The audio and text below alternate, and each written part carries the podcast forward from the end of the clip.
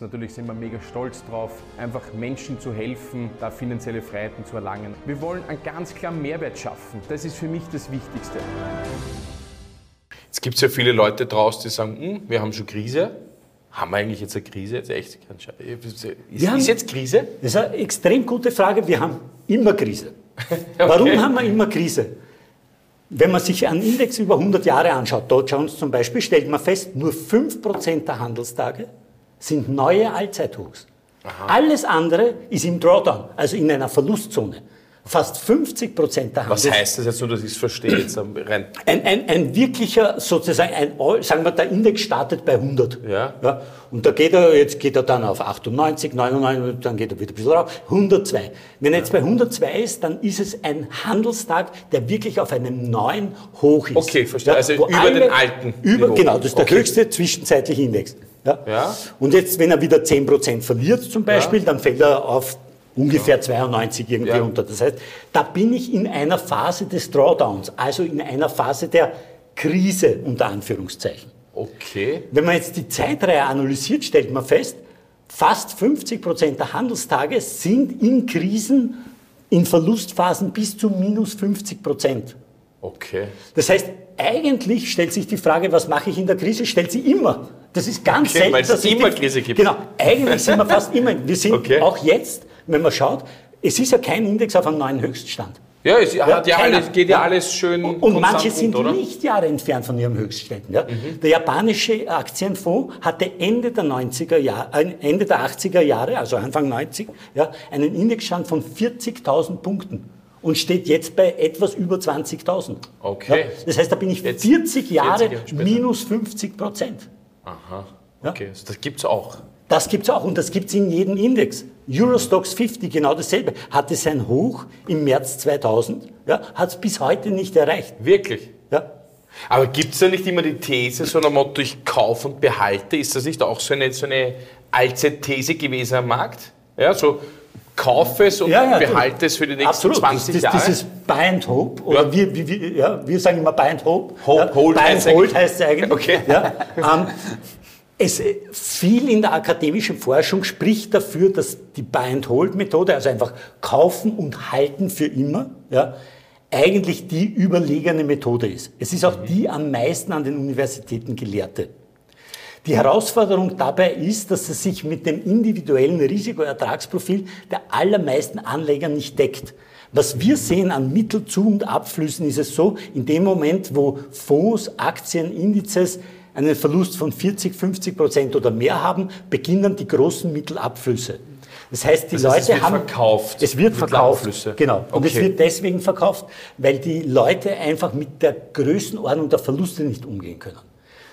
Das heißt, du sagst statistisch gesehen, wer Buy and Hold trotzdem richtig, aber genau. passt nicht zusammen mit zum Beispiel meinem individuellen Profil, weil ich zum Beispiel nicht durchhalte oder weil ich sage, mit der Psychologie, mit der Psychologie genau. hat es nicht sehr stark was auch mit dieser. Marktpsychologie genau. zu tun? Aber absolut. Also es gibt ja ein eigenes Forschungsgebiet, das nennt sich Behavioral Finance. Mhm. Also sozusagen beschäftigt sich mit dem persönlichen Verhalten von Anlegern. Und da sieht man sehr interessante ähm, Aspekte. Beispielsweise ist es so, dass ein Verlust gefühlt, ein Verlust von 1% wird gefühlt doppelt so stark wahrgenommen wie ein Gewinn von einem Prozent. Das heißt, Verluste wiegen psychologisch deutlich stärker. Und wie wir zuerst gesagt haben, nur 5% der Tage sind All-Time-Highs, also neue Höchststände. Und die meiste Zeit ist man eigentlich in einer Verlustphase. Das mhm. macht auch das Anlegen psychologisch so schwierig, mhm. weil du eigentlich viel mehr negatives Feedback bekommst mhm. als positives Feedback. Was wieder dazu geführt hat, dass wir uns eben entschieden haben, ein rein technisches Handelssystem um, äh, zu verwenden, weil der Computer einfach keine Emotionen hat. Dem ist es völlig egal. Der geht in jeden okay. Trade mit genau demselben Mindset, unter Anführungszeichen, also mit der genau derselben Einstellung. Ob der minus 5, minus 10 oder minus 15 ist, ist dem völlig egal. Der zieht dieses System ohne Wenn und Aber durch. Okay, das ist dann der Vorteil natürlich in der Performance am Ende des Tages, dass er nicht so viel Minus hat oder diese Verluste begrenzt, jetzt auf gut Deutsch. Sowohl als auch. Es ist Okay. beides. Ja? Dass Okay. er dadurch, dass er die Verluste begrenzt, muss er eben nicht so viel aufholen. Mhm. Ja? Also dieses Beispiel Krise, Finanzkrise 2008, da hat der Weltaktienindex über 50 Prozent verloren, Mhm. musste also 100 Prozent machen, um diese Verluste wieder äh, zu kompensieren, also Ja. so quasi auszugleichen. Unser Fonds hat damals ungefähr 16 Prozent verloren, musste also nur 18 Prozent machen, um diese Verluste zu kompensieren. Das hat dazu geführt, dass im Juli 2009 wir wieder auf neuen Höchstständen waren, der Weltaktienindex aber immer noch auf minus 40. Mhm, verstehe, okay. Also das ist du voll. Okay, verstehe. Du minimierst das Risiko nach unten. Genau. Was machen aber dann psychologisch Leute dann trotzdem, wenn es runtergeht? Das ist ja auch so eine alte Geschichte, oder? Was macht die Masse der Leute, wenn es runtergeht? Die, die natürlich halten, die werden auf einmal nervös. Ja? Die Masse wird nervös. Am Anfang denkt man sich nur, ja, schauen wir mal, was der Markt wirklich macht. Bis dann einfach auch der Punkt kommt, wo man sagt, nein, jetzt will ich nicht mehr, mehr verlieren. Und dann hauen sie es auf den Markt. Und das ist ja genau das, wo man bei Das der ist die Emotion- verkaufen. Genau. Die verkaufen die Wertpapiere und das ist ja das, was die Buy-and-Hold-Strategie so schwierig macht. Ja. Ich kann schon vom Unternehmen überzeugt sein, aber wenn es natürlich nach unten geht und der Markt auch mein Unternehmen nach unten zieht, dann werfen viele das Handtuch oder die Masse das Handtuch. Einer, einer der größten Irrglauben ist ja, jetzt kann es nicht weiter runtergehen. Ja? Es kann immer weiter runtergehen. Also ich bin ja leider schon in einem Alter, dass ich den neuen Markt noch erleben durfte, ja, so in den 2000er Jahren. Da hat eben Deutschland so einen eigenen, ein Nasdaq-Pendant quasi gemacht, also auch eine Technologie, Börse sozusagen, das hieß damals Neuer Markt und da waren halt alle Internet und so weiter Titel aus Deutschland in diesem Index vereint. Und der, der Index war an der Spitze bei 9000 Punkten und hat eine unglaubliche Performance abgeliefert und dann ist er irgendwann auf 6000 gefallen und alle sind gegangen und gesagt, das ist der beste Zeitpunkt nachzukaufen, so billig wird es nie wieder. Dann ist er auf 4500 gefallen, dann waren die Leute schon ein bisschen nervös um nicht zu sagen schon sehr. Dann hat er große Verkaufswelle eingefallen, dann ist er auf 2000 gefallen, dann ist er auf 1000 gefallen, dann ist er auf 500 gefallen, dann ist er auf 360 gefallen, dann wurde er eingestellt. Das Geld war weg forever. Okay. Also das darf man auch nicht vergessen. Das ist auch manchmal glaubt man so bei ganz günstigen Aktientiteln, naja, das ist jetzt schon von 100 auf, auf, auf, auf 10 gefallen. Das kann sich noch immer halbieren und noch einmal halbieren und noch einmal halbieren. Also deswegen ist es wirklich so wichtig, dass man einfach konsequent diese Verluste begrenzt, ja, weil eben dieses Beispiel neuer Markt uns gezeigt hat, das kann wirklich ins Bodenlose fallen. Eine Frage aus dem Berateralltag, würde mich da jetzt in deinem Bereich nur interessieren. Wir werden oft damit konfrontiert, ETF ist ja von der Kostenstruktur viel günstiger als ein Fonds. Was entgegnet die so am Kunden am besten? Äh, wir sind große Fans von ETFs und verwenden die sehr, sehr stark. Das heißt, wir haben Zeiten, da sind 50 Prozent unseres Portfolios bestehen aus ETFs. Wir sind ja ein Dachfonds, das heißt, wir investieren ja nicht direkt in Aktien und nicht direkt in Anleihen, sondern wir investieren in Aktienfonds und Aktien-ETFs und Anleihenfonds und Anleihen-ETFs. ETFs haben den Vorteil, dass sie eigentlich sehr, sehr kostengünstig die Entwicklung eines Index abbilden können, beispielsweise. Das heißt, ich kann auf den DAX, also den deutschen Aktienindex, einen ETF kaufen. Ich kann auf amerikanische Staatsanleihen einen ETF kaufen. Ich kann einen globalen MSCI World ETF kaufen, der mit über 2000 Titel äh, internationale Aktien abbildet. Und es gibt über 3000 ETFs. Die große Frage ist aber in der Vermögensverwaltung, welchen von den 3000 kaufe ich? Oder welche drei oder welche fünf? Und genau da setzt ja unser System an. Was unser System macht, ist zu sagen, okay, diese 3000 ETFs plus 10.000 weitere Fonds, die schaue ich mir jede Woche an und schaue, in welchem dieser Segmente gibt's hier die stabilsten Trends. Und wenn das jetzt eben Deutschland ist, dann kaufen wir einen DAX-ETFs. Und wenn sich aber herausstellt, es sind Scandinavian Small Caps, also äh, Norwegen, Finnland, Schweden und so weiter, weil dort gerade ein besonders guter Trend ist, dann kaufen wir den ETF von dort. Und vielleicht stellt sich aber nach drei Wochen heraus, es ist dort irgendwas passiert und es geht dort stark nach unten und es macht plötzlich Verluste. Da muss sich ja irgendwer drum kümmern und zu sagen, hey, wann verkaufen wir diesen Skandinavien-ETF wieder? Und das ist genau das, was unser Handelssystem macht. Das heißt, es beobachtet ständig all diese ETFs und Fonds, ja, kauft die, die die stabilsten Trends haben, ja, behält sie, solange diese Trends laufen. Aber wenn es irgendwo größere Verluste gibt oder insgesamt der Aktienmarkt sehr schwach ist und deswegen die Aktien Aktienquote reduziert werden soll, dann verkaufen wir diese ETFs wieder ab. Ja, das heißt, diese aktive Vermögensverwaltung findet mit ETFs statt. Aber jetzt ist die Frage, wenn du jetzt zu Hause sitzt und das siehst, oder generell stellt sich die Frage, was sind jetzt die ersten Schritte eigentlich? Wie, wie, kann man sich das vorstellen? Wie kommt man auch zu dem? Ich meine, das ist ja geballtes Wissen und so weiter, das brauche ich jetzt als Privater gar nicht, aber wenn mich sowas interessiert, wie gehe ich das generell an, dieses Thema? Wie, wie schaffe ich das jetzt da? Was mache ich da am besten? Wir haben heute sehr viel von Ansätzen gehört, sei es jetzt im, im Trading und so weiter. Ja. Wir halten das sehr einfach. Äh, wir haben in den letzten Wochen und Monaten bei uns im Hause mit sehr viel Herzblut unser Portfolio Planning Tool entwickelt wo du wirklich auf die Risikoaffinität vom Kunden zugeschneidert ein Portfolio oder kreieren kannst, wo er auch langfristig dementsprechend in die Assets drinnen ist, die er auch vom Risiko her aushält. Und da ist natürlich auch Arzt ein Bestandteil darin, weil wir natürlich auch erkannt haben, dass diese vermögensverwaltenden Ansätze langfristig, was das Thema Schwankung anbelangt, einfach geringer sich ausprägt und dadurch auch der Kunde besser schlafen kann. Und was kriegt er dann dafür, der Kunde? Aus meiner Sicht ist das Wichtigste, dass einmal grundsätzlich die Leute sich mit dem Thema Investment überhaupt auseinandersetzen. Wir haben in Deutschland und in Österreich das Problem, dass nicht einmal 10 Prozent der Bevölkerung überhaupt am Kapitalmarkt investiert sind.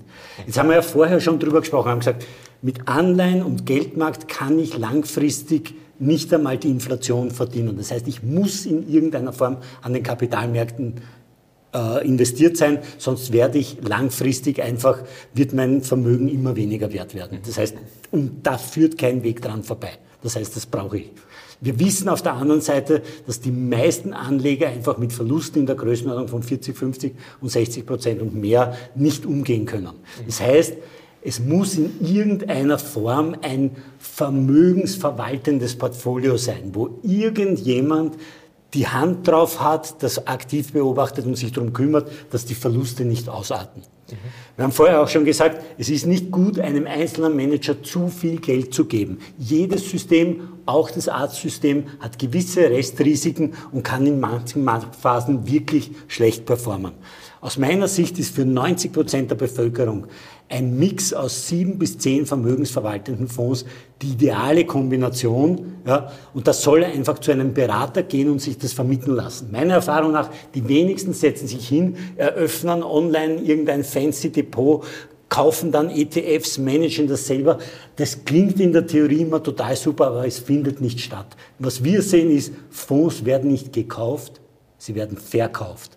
Ich brauche irgendwen, der sich mal hinsetzt mit mir eine Stunde und man sagt, schau her, so funktioniert das, so und so, diese Anlageklassen gibt es, diese Fonds gibt's, die haben den Track Record, ich hab die, da gibt's ja tausende Produkte, ja, ich habe mal sieben oder zehn für dich herausgesucht, das passt einfach zu dir, so wie du das machst. Ja, ich kenne dich ein bisschen, ich kenne dein Risikoprofil, was du aushältst, was du nicht aushältst. Ja, und dann stelle ich dir ein Portfolio zusammen und das kaufen wir jetzt. Und da, da, da gibt es dann einmal Erlag, wenn du Geld hast. Ja, und dann kaufen wir das einmal und dann machen wir einen Sparplan on top und dann bist du gut aufgestellt. Ich monitor das für dich.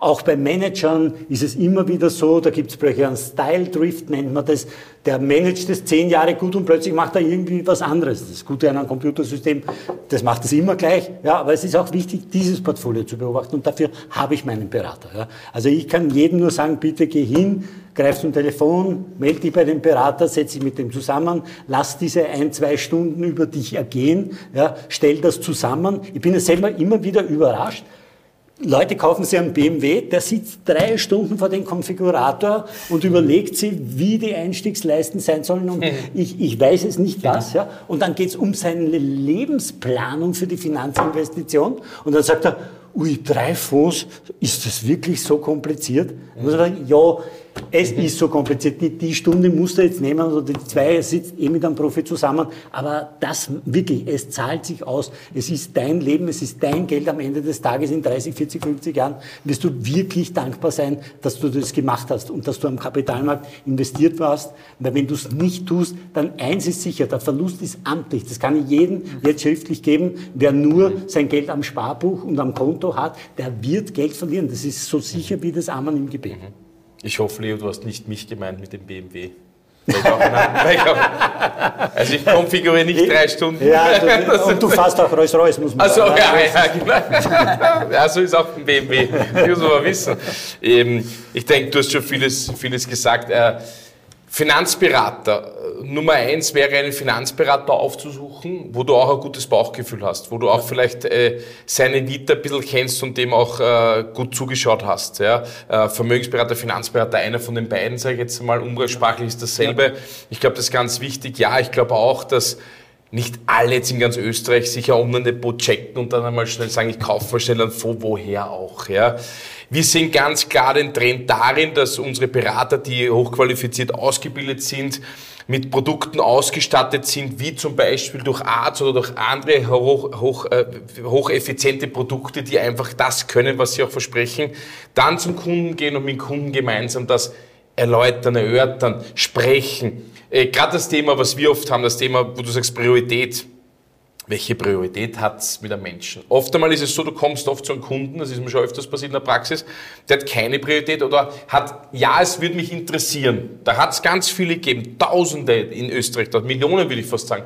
Und nach einem Gespräch ist es so, dass er sagt, wow, das interessiert mich, endlich hat's mir einer erklärt. Diesen Aha-Effekt auch zu haben, sagen, hey, das ist möglich, ja, ich kann ab 50 Euro wirklich ein Vermögen aufbauen, auf 10, auf 15, auf 20, auf 30, auf 40 Jahre. Ja, ich kann das mit einer Beratung dahinter. Da sind wir ganz klare Fans davon und wir machen es ja nicht anders wie Art, sondern wir nutzen ja die Produkte dann hocheffizient in unser Portfolio Planning Tool, wo wir dann sagen, auch mathematisch begründet, nicht wir sagen, sondern mathematisch begründet, was ist wirklich das beste Szenario für dich? Also so wie du sagst, deine 5, 6, 7 Vermögensverwalter oder whatever, mehr Aktienquote, mehr Anleihenquote, egal. Jeder Mensch ist individuell da draußen, jeder Mensch hat andere Ziele, jeder Mensch hat anderes Kapitalvermögen, jeder andere Mensch, äh, jeder Mensch ist auch unterschiedlich in auch Risiko. Der eine sagt, wow, kein Thema, ich habe schon mal alles voll, ist kein Thema für mich, wenn ich es verstehe. Der andere sagt, wow, lieber nicht über, weißt du, so orange über die Ampel fahren, weil da werden wir schon, da, da gehen wir schon sitzen quasi. Gibt es unterschiedliche Sachen quasi drinnen. Ich denke, das Wichtige ist, dass der Berater kennt, welcher Typ Mensch ist der gegenüber und probiert, ihm diese Welt näher zu bringen, weil es ist ja faszinierend, gute und perfekte Welt Geld aufzubauen und wirklich langfristig zu behalten, zu vermehren über der Inflation und wirklich auch Werte zu schaffen dadurch. Ja? Und dafür steht ja auch am Ende des Tages äh, der Investmentfonds an sich. Und eine Anekdote am Rande, das habe ich vorher schon erzählt. In 18 Jahren, seitdem ich das mache, ist alles weg gewesen. Aber was nie weg war, war der Investmentfonds. Es sind alle dummen Beteiligungsmodelle weg gewesen, alle irgendwelche Planspiele weg gewesen, es sind irgendwelche Garantiezertifikate, Genussscheine, was hat es alles gegeben, wo faszinierend hohe Rendite versprochen wurde, den Kunden da draußen, das war weg. Seit 18 Jahren verkaufe ich Investmentfonds in unterschiedlicher Art und Weise. Seit 18 Jahren gibt es diese. Täglich handelbar. Täglich, ich kann was auszahlen, ich kann auch dazu schießen, ich kann es monatlich ansparen, ich habe eine Rendite, ich bin über Niveau. Und das ist perfekt. Und das probieren wir halt, high-end-technisch natürlich, jeden Kunden näher zu bringen. Und das gelingt uns sehr gut mit unseren Sachen. Genau, ich möchte nur einhaken, zum Beispiel auch auf dem Thema Eigendepot eröffnen in, in Eigenregie. Ja. Ich merke das immer wieder auch bei Kunden, die Corona-Phase war so ein Klassiker, wo ja die Depotbanken überfordert waren schon mit den Eröffnungen teilweise, weil die Leute ein bisschen Zeit gehabt haben. Aber wer hat in seinem klassischen Ablauf dann Zeit wirklich noch dafür, das zu, zu managen, wirklich das bestmöglich wieder mal umzuschichten, den Markt zu beobachten. Ich merke das bei meinen Kunden einfach immer wieder, das ist ein Interesse, das einmal ein, zwei Jahre anhält und dann versiebt es. Und das Thema ist aber Geldanlage, jetzt haben wir heute den ganzen, eine ganze Folge darüber gesprochen, ist ein langfristiges Verfolgen von einer Strategie. Und zwei Jahre ist halt nicht langfristig. Das heißt, die Leute verlieren eigentlich relativ schnell die Freude und dadurch auch die Strategie. Mhm. Das heißt, es liegt da noch herum und es macht auch keinen Spaß für ihn. Und das ist auch der Punkt, was ich in der Beratung immer sehr stark eingehe. Wir wollen ja eben nicht nur jetzt irgendein Produkt verkaufen, sondern wir wollen ihm schon auf eine gewisse Art und Weise zum Investor erziehen. Mhm. Mir ist es schon sehr wichtig, dass, wenn ich beim ersten Mal dort sitze und der zum ersten Mal hört, was eine Aktie ist, dass ich vielleicht in zwei, drei, fünf, zehn Jahren mit ihm auf einem anderen Niveau über das Thema sprechen kann Und du merkst, wenn man auf einer Sprache des Kunden das macht, dann ist es auch so. Der, nach ein paar Jahren hat er auf einmal ganz andere Interessen entwickelt, weil ich ihm in Happen einfach auch gebildet habe. Ja. Mhm. Und das ist, glaube ich, die Kombination an Portfolio Planning, wo ich wirklich auch auf Risiko abgestimmt den Kunden ein Portfolio entwerfen kann und ihm aber gleichzeitig auch Wissen vermittle auf eine ehrliche Art und Weise. Das ist die Kombination Berater mit High-End-Tools. Und ich sehe es auch so ein bisschen als, nicht nur ein bisschen, sondern ich sehe es als unseren sozialen Auftrag auch gegenüber dem Kunden, ja, ganz klar ihm die Alternative zu zeigen. Zum Sparbuch, zum Bausparer, zum, zu irgendwelche Bankanlagen, völlig wurscht, ob das jetzt gut oder schlecht gemeint ist. Wie viele Kunden habe ich in den letzten acht Jahren erlebt, die Danke gesagt haben, die sagen, hey, hättest du mir gezeigt, hätte ich mein Haus nicht früher ausfinanzieren können zum Beispiel. Äh, Ansparpläne, die sagen, hey, für die Kiddies hätte ich nichts gemacht. Es geht ja gar nicht so oft einmal auch um die Rendite vielleicht draußen. Es geht ja auch darum, dass durch den Impuls er auch was gemacht hat, was er wahrscheinlich vorher gar nicht gemacht hätte, so wie du sagst, mit Disziplin vielleicht auch zu sagen, hm, ja, ich setze mich, nein, er setzt sich selber nicht hin, sondern wenn er aber einen Impuls hat von, den, von dem Vermögensberater, vom Finanzberater, dann macht er was. Lieber er hat was gemacht, das ist immer lustig in der Situation. Lieber er hat was und vielleicht, vielleicht nicht die prickelndste Rendite, als er hat 15 Jahre nichts auf Zeiten gelegt, weil ihm keiner zeigt hat, wie es funktioniert. Genau. Ja, und da liegt genug Geld um und dumm. Also ich sehe es als unseren sozialen Auftrag auch, die Leute auch zu retten auch. Ja, wir sind in teilweise Armutsfallen drin, in Pensionsthematiken drin, wir sind in Themen drinnen, die einfach auch ein wichtiger Aspekt sind in der, in der ganzen, äh, wie sollte man sagen, Ökonomie draußen, wo ich sage, jeder Mensch geht hart arbeiten, die Inflation schlägt zu. Wie kann der normale Mensch das managen?